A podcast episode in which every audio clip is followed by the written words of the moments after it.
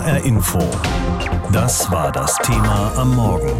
Augen zu und weg. Die NATO verlässt Afghanistan. Ein Abzug der Truppen aus Afghanistan, das ist eine logistische Herausforderung. Das geht nicht von heute auf morgen. Menschen und Material lassen sich ja nicht wegbeamen. Ursprünglich galt der 30.04. als Abzugsdatum der internationalen Truppen aus Afghanistan und die Taliban haben ziemlich Druck gemacht und sogar mit einem großen Krieg gedroht, sollte das mit US-Präsident Trump verabredete Datum nicht eingehalten werden. Aber nun dauert es halt doch etwas länger und das bedeutet auch für die Bundeswehr, dass sie Schutz braucht. Der Abzug im Eiltempo laufen wird, dazu Kai Küstner.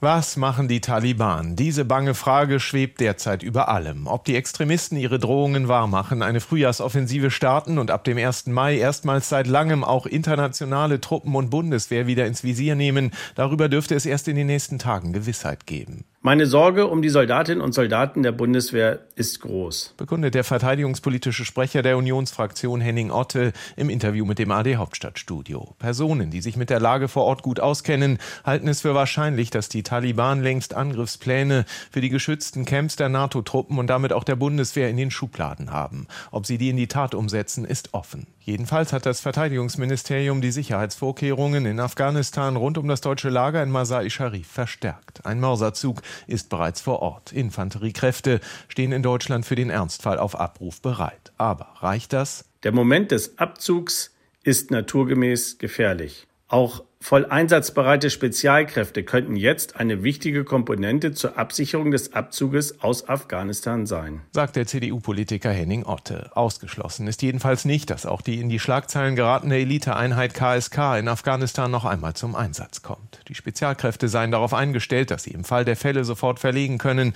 hatte Verteidigungsministerin Kram-Karrenbauer kürzlich erklärt. Fest steht, dass die Zahl der Bundeswehrsoldaten vor Ort nun erst einmal anwächst, bevor sie bis spätestens 11. September auf Null heruntergefahren wird. Spätestens. Denn bei der NATO plant man nun auf Wunsch des US-Kommandeurs bei der Resolute Support Mission Scott Miller den Abzug bereits für den 4. Juli. Was Bundeswehr und die Partnerarmeen vor die doppelte Herausforderung stellt, das geordnet und sicher ablaufen zu lassen, ohne den Eindruck zu erwecken, man sei auf der Flucht. Das ist übrigens nach einem solchen Einsatz, nach 20 Jahren, innerhalb von Wochen, die Segel zu streichen, schon ein seltsames Vorgehen. Kritisiert die FDP-Politikerin Marie-Agnes Strack-Zimmermann und warnt vor zu großer Hast. Außenminister Heiko Maas jedenfalls suchte bei seinem Blitzbesuch in Afghanistan gestern die Botschaft auszusenden, dass man das Land auch nach dem militärischen Abzug nicht sich selbst überlasse. Für die Bundeswehr aber heißt es nun Kisten und Container packen. Die Deutschen beenden nach Informationen des AD Hauptstadtstudios mit dem heutigen Tag nun ihren bisherigen Kernauftrag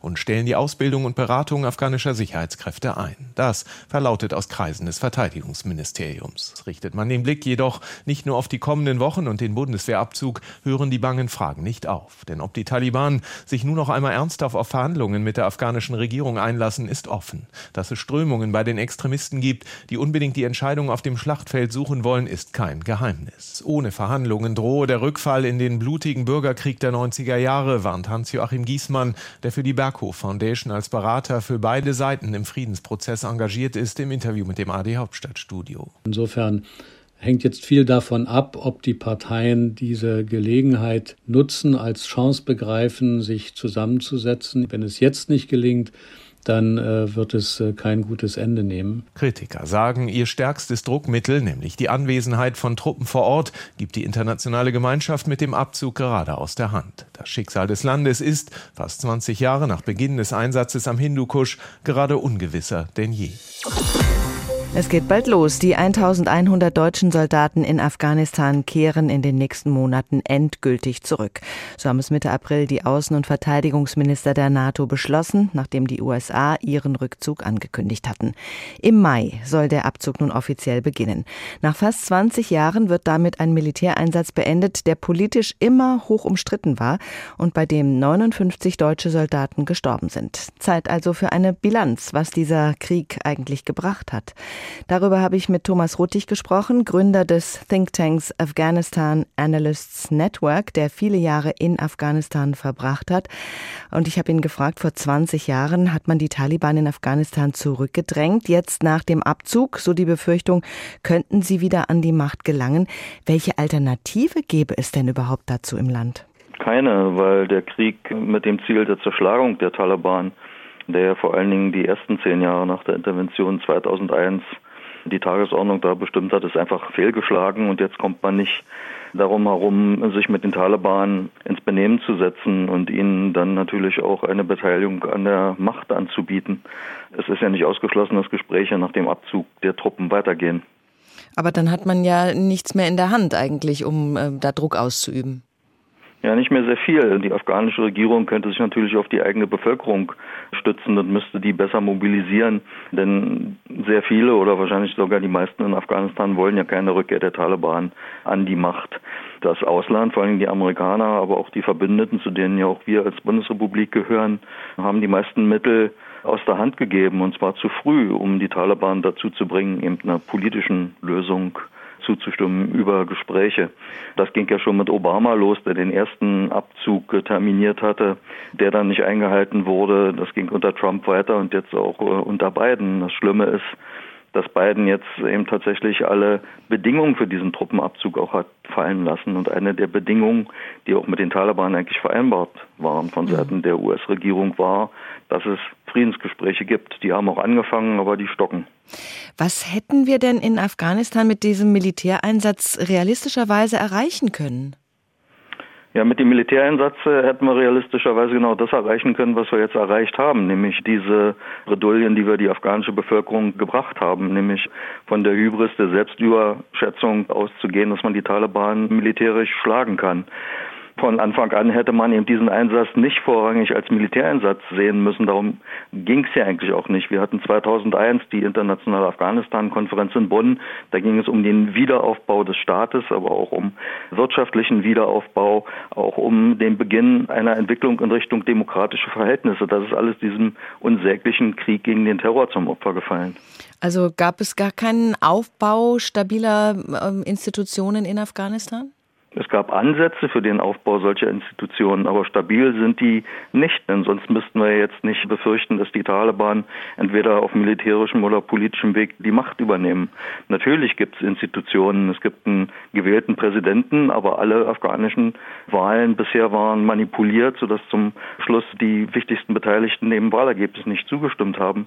Wir haben ein Parlament, das mehr oder weniger entmachtet ist. Wir haben politische Parteien, die noch nicht mal Listen bei Parlamentswahlen aufstellen können können. Und so würde diese Liste ziemlich lange weitergehen. Und nun haben die USA ihren Rückzug angekündigt. Wie sehen das denn die Menschen in Afghanistan? Na, da gibt es natürlich sehr weit verbreitete Angst, dass die Taliban zurückkommen und genau das wieder machen, was sie vor 2001 gemacht haben, nämlich die meisten Rechte und Freiheiten, vor allen Dingen auch für den weiblichen Teil der Bevölkerung, zu beenden.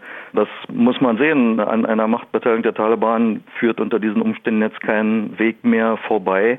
Und deswegen ist wichtig, dass wir auch als internationale Gemeinschaft äh, Afghanistan jetzt nicht vergessen, nur, sage ich mal in Anführungsstrichen, weil die Soldaten abziehen, sondern aufpassen, dass da tatsächlich nicht alles über Bord geworfen wird, was zumindest in den letzten Jahren in Anfängen erreicht worden ist, was eben Rechte und Freiheiten für die Menschen betrifft. Und hoffentlich auch, wenn sich die Afghanen dann entgegen der Erwartungen vieler vielleicht doch miteinander verständigen können, friedlichere Bedingungen auszunutzen, tatsächlich einen Wiederaufbau hinzukriegen. Aber mit den Taliban und den Warlords an der Macht wird das alles andere als ein demokratischer Aufbau. Wie könnte dieses Ziel denn erreicht werden, dass wir Afghanistan nicht alleine lassen und äh, das begleiten, dass das vielleicht doch in äh, einigermaßen vernünftige Bahnen verläuft? Was können wir tun?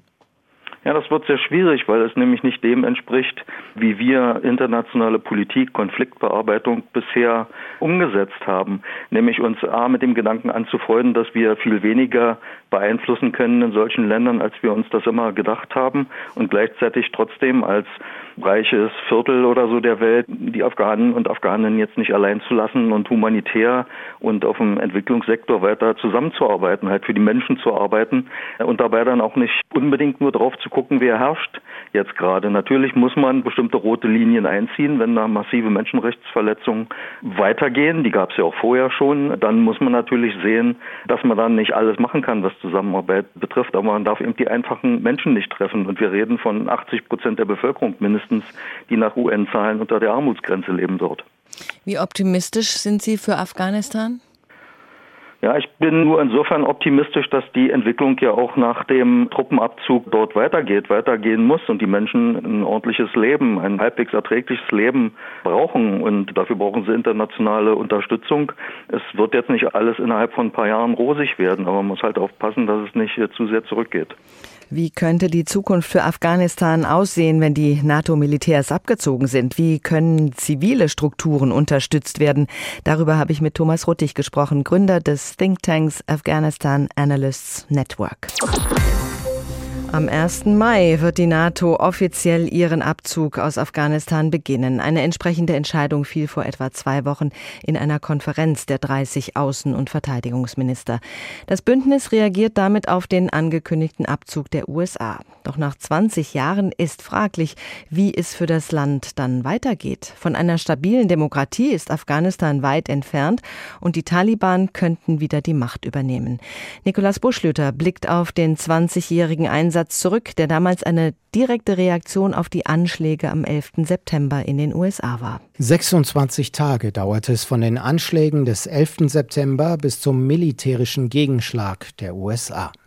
Am 7. Oktober 2001 verkündete der damalige US-Präsident George W. Bush Luftangriffe von amerikanischen und britischen Einheiten auf Stellungen der Al-Qaida-Terrorgruppe und der Taliban in Afghanistan. On my orders, the United States military has begun strikes against Al Qaeda terrorist training camps and military installations of the Taliban regime in Afghanistan. Die NATO rief noch im Oktober den Bündnisfall aus, zum ersten Mal in ihrer Geschichte. Bis zu 90 Nationen waren danach am Antiterroreinsatz Operation Enduring Freedom beteiligt. Nachdem westliche Truppen die Taliban aus der Hauptstadt Kabul vertrieben hatten, beschloss der UN-Sicherheitsrat die Schaffung der Schutztruppe ISAF zur Stabilisierung des Landes. Die Bundeswehr stellte für ISAF in Spitzenzeiten bis zu 5300 Soldaten ab. Aus dieser Zeit stammt der berühmte Satz des ehemaligen deutschen Verteidigungsministers Peter Struck. Die Sicherheit der Bundesrepublik Deutschland wird auch am Hindukusch verteidigt. Die Bundeswehr verstand sich in Afghanistan von Anfang an jedoch weniger als Kampftruppe, sondern mehr als eine Art Brunnenbohrer, der den Wiederaufbau des Landes begleitete und absicherte. Mit dem Wiedererstarken der Taliban gerieten aber nicht nur die Deutschen, sondern alle NATO-Truppen in Afghanistan zunehmend unter Druck.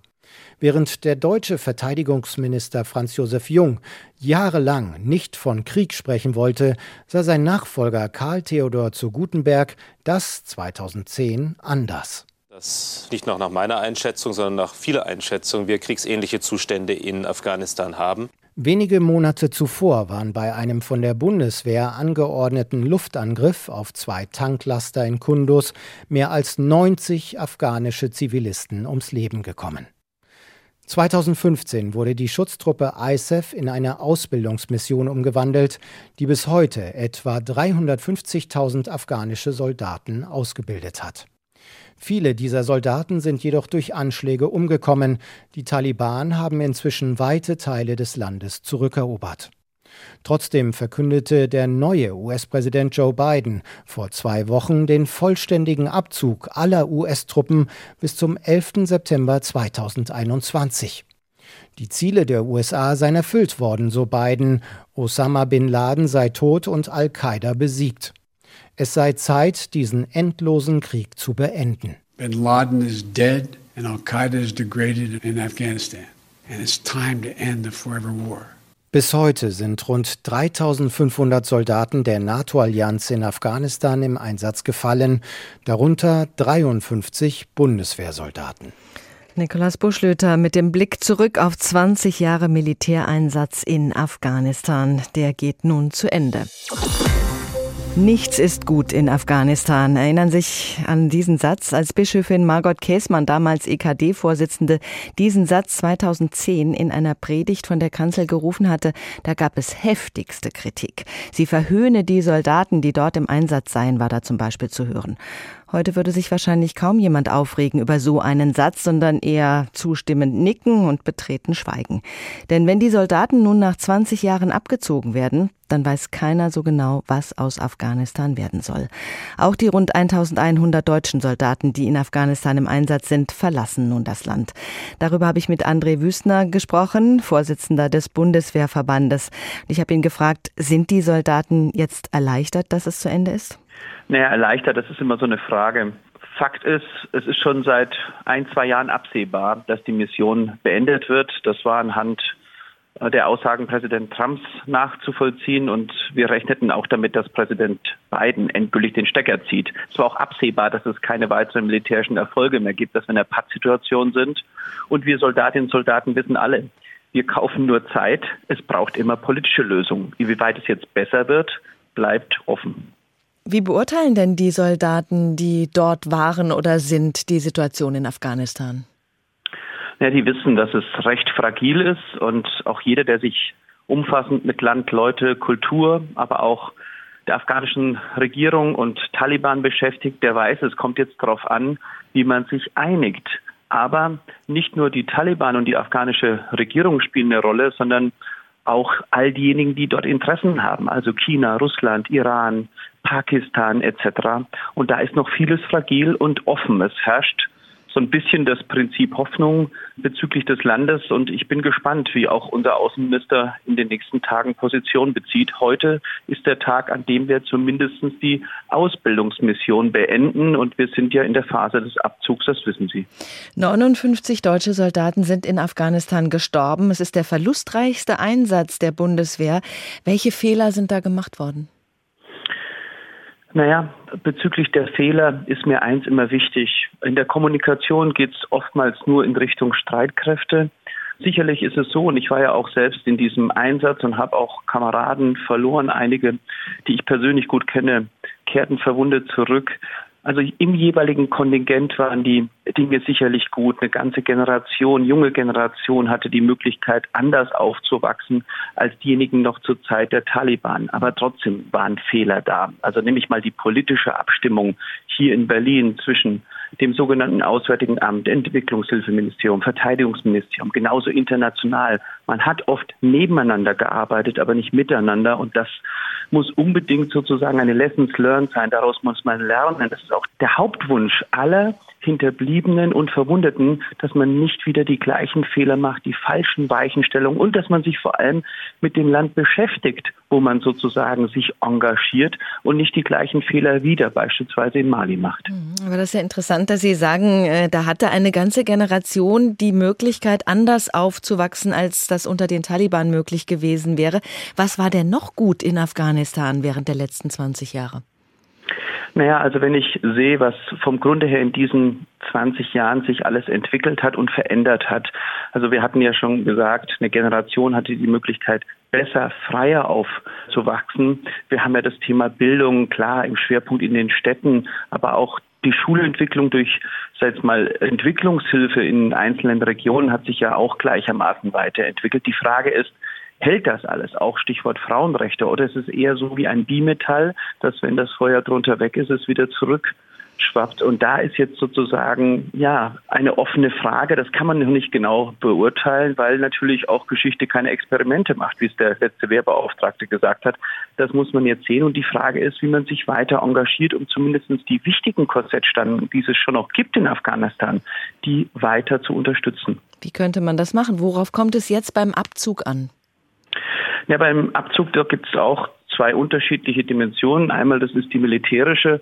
Abzug ist immer eine enorme Herausforderung, ist auch besonders gefährlich, weil man ist verwundbar. Deswegen ist es ja so, dass wir jetzt erst nochmal Kräfte zusätzlich hinein entsenden. Einmal Logistikkräfte, aber auch Schutzkräfte. Mhm. Denn das Ganze muss ja koordiniert werden. Man ist jetzt schon angreifbar und jetzt kommt es darauf an, das so sicher wie möglich zu gestalten, sich auch abzustimmen, beispielsweise, dass die Amerikaner nicht frühzeitig die Kampfhubschrauber aus dem Norden herausnehmen, während wir noch dort sind, etc. Das ist das eine. Und das zweite ist eben, welche Folgemission man auf den Weg bringt. Da ist es momentan um eine internationale Abstimmung, was man genau wie macht, um Afghanistan weiter zu unterstützen. Ich will nicht mehr sagen, dass Afghanistan ein Patient ist, der auf der Intensivstation ist. Nein, aber er ist immer noch in einer Klinik und er braucht noch eine gewisse Unterstützung, auch finanziell, aber auch durch eine vielleicht zivile Folgemission.